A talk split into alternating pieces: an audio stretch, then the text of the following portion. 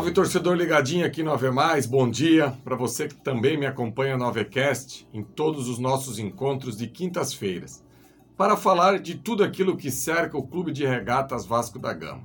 E hoje é uma quinta-feira especial, uma quinta-feira de decisão. O Vasco que enfrenta o Coritiba, um adversário direto para sair da zona do rebaixamento, e não dá para negociar nada. Não dá para pensar em empate, não dá para pensar em absolutamente nada que não sejam os três pontos.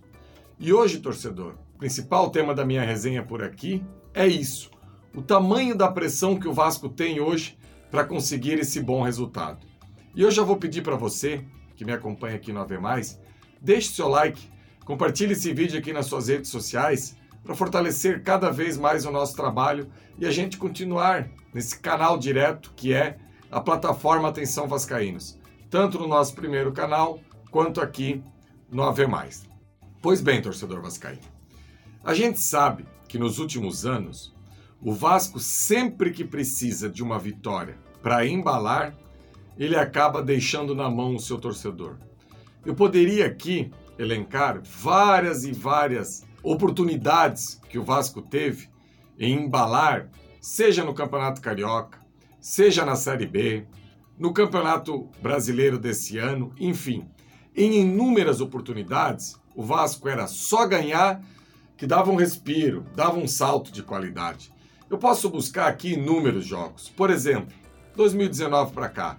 Quem não lembra aquele Maracanã lotado contra a Chapecoense, o Vasco bu buscando aí aquela é, associação em massa, e mesmo com o Maracanã lotado, o Vasco não saiu do empate com a equipe da Chapecoense.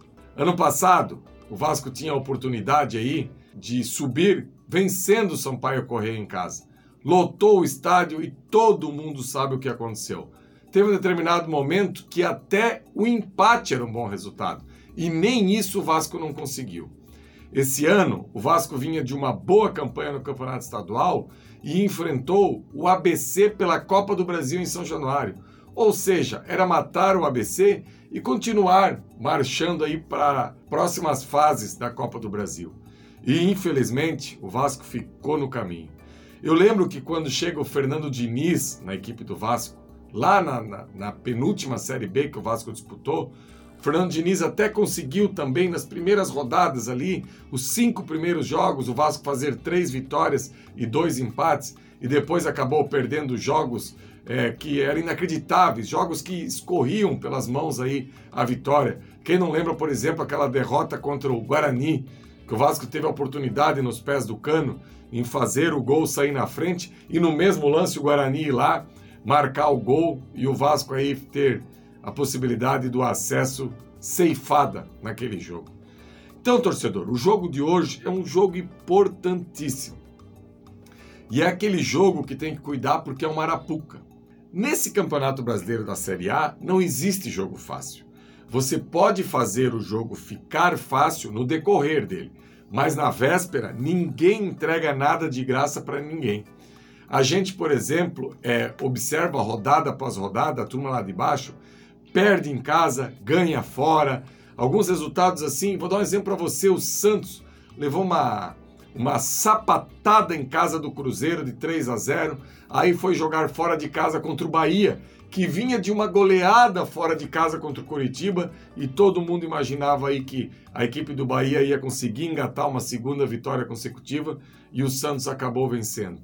O pessoal que está lá embaixo sempre fica nessa gangorra e por isso que tem dificuldade para sair da zona do rebaixamento.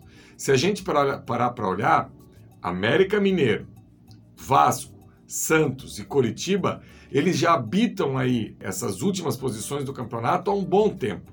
E o Vasco, eu acho que chegou o momento agora de engatar vitórias consecutivas e sair da zona do rebaixamento. Lembrando que, independente dos resultados dessa rodada agora ou da próxima rodada, se o Vasco conseguir vencer hoje a equipe do Coritiba e na próxima segunda-feira a equipe do América Mineiro, o Vasco sai da zona do rebaixamento sem depender de absolutamente mais nada.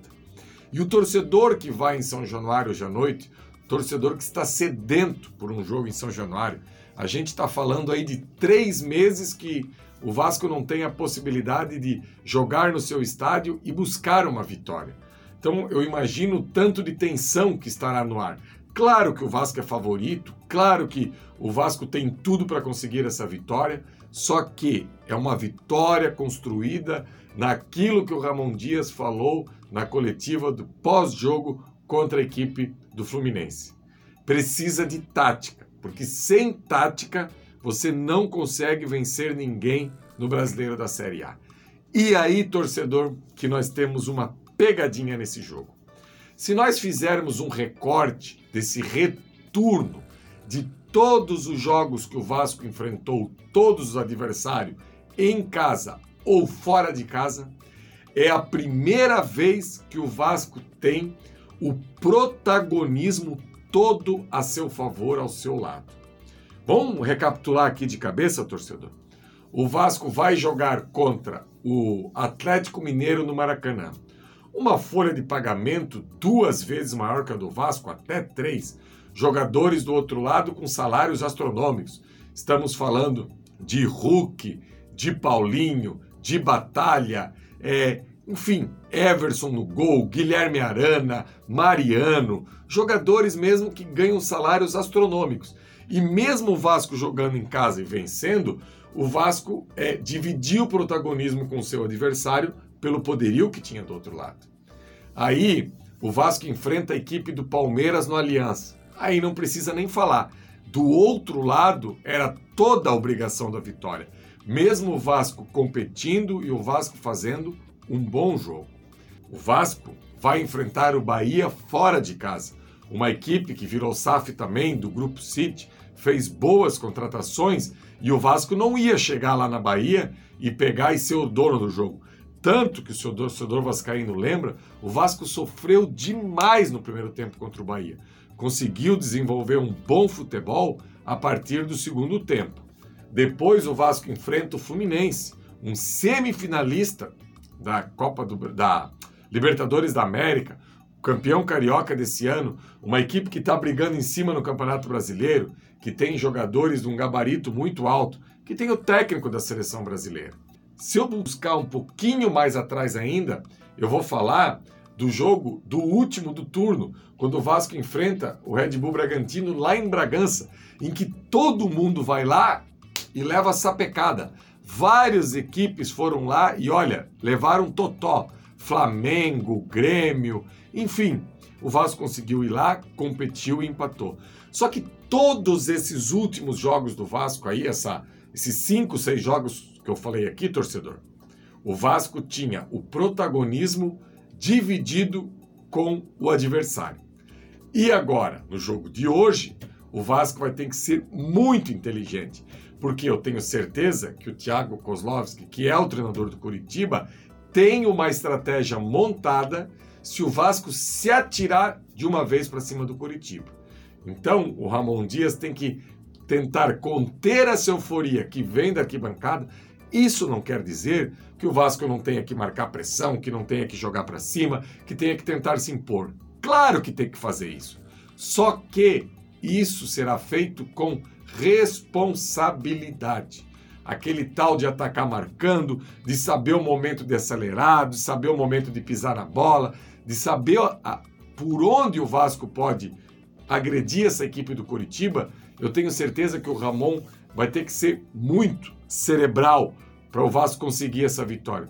Uma vitória que se o Vasco fizer um gol nos primeiros 10, 15 minutos, a tendência é que ela fique mais tranquila, porque o Vasco hoje tem uma boa equipe de futebol. Aliás, desde 2012 é o melhor elenco do Vasco. E ele dá indícios que na bola o seu rendimento será muito bom daqui para frente. Só que para isso o Vasco precisa confirmar dentro de campo. Eu não tenho dúvida que se o Vasco repetir as atuações que o Vasco fez nos últimos jogos, com exceção do primeiro tempo contra o Bahia, o Vasco vence a equipe do Curitiba. Se o Vasco repetir as atuações que teve contra Red Bull Bragantino, Atlético Mineiro, Palmeiras, Bahia e Fluminense, o Vasco tem tudo para vencer a equipe do Curitiba. Só que o mental nesse jogo será muito importante para o Vasco poder ter a, a dimensão do que ele precisa fazer para atacar e como ele tem que atacar essa equipe do Curitiba e saber o momento certo. Então eu vejo que é um jogo que o Vasco vai precisar muito dos seus alas, tanto do Puma quanto do Piton, tentar achar o Verrete dentro da área, porque o Curitiba vindo fechadinho, pelo meio sempre é mais difícil. Então essas subidas aí pelas laterais do campo, buscando o Verrete, dentro da área, é muito importante. O Rossi conseguindo ter uma atuação como teve no último final de semana, buscando o fundo, colocando a bola dentro da área. E principalmente, dois jogadores pisando a área para a gente poder ter essa superioridade numérica e chegar com bastante gente ao ataque. Praxedes e Paulinho serão fundamentais para o Vasco ter esse dinamismo e conseguir essa vitória contra o Curitiba para continuar subindo essa montanha. Ganhou do Fluminense, foi legal, foi bacana, mas a montanha é muito alta ainda. Torcedor, para ter uma ideia, se o Vasco vencer o jogo de hoje, o Vasco chega a 23 pontos. O Vasco ainda vai precisar de mais 23 para ter a segurança máxima.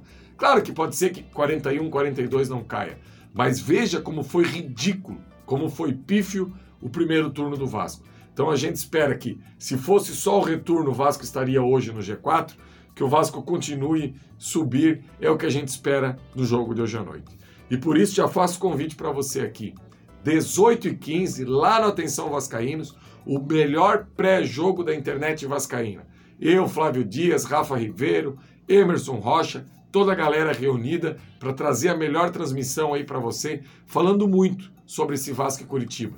E se Deus quiser, depois o pós-jogo lá no Atenção Vascaínos, com muita alegria, carimbando essa ascensão do Vasco. Beleza, torcedor? Mais uma vez, deixe seu like aí, compartilhe esse vídeo e eu volto hoje à noite falando muito sobre é, esse jogo Vasco e Curitiba. Abraço, galera!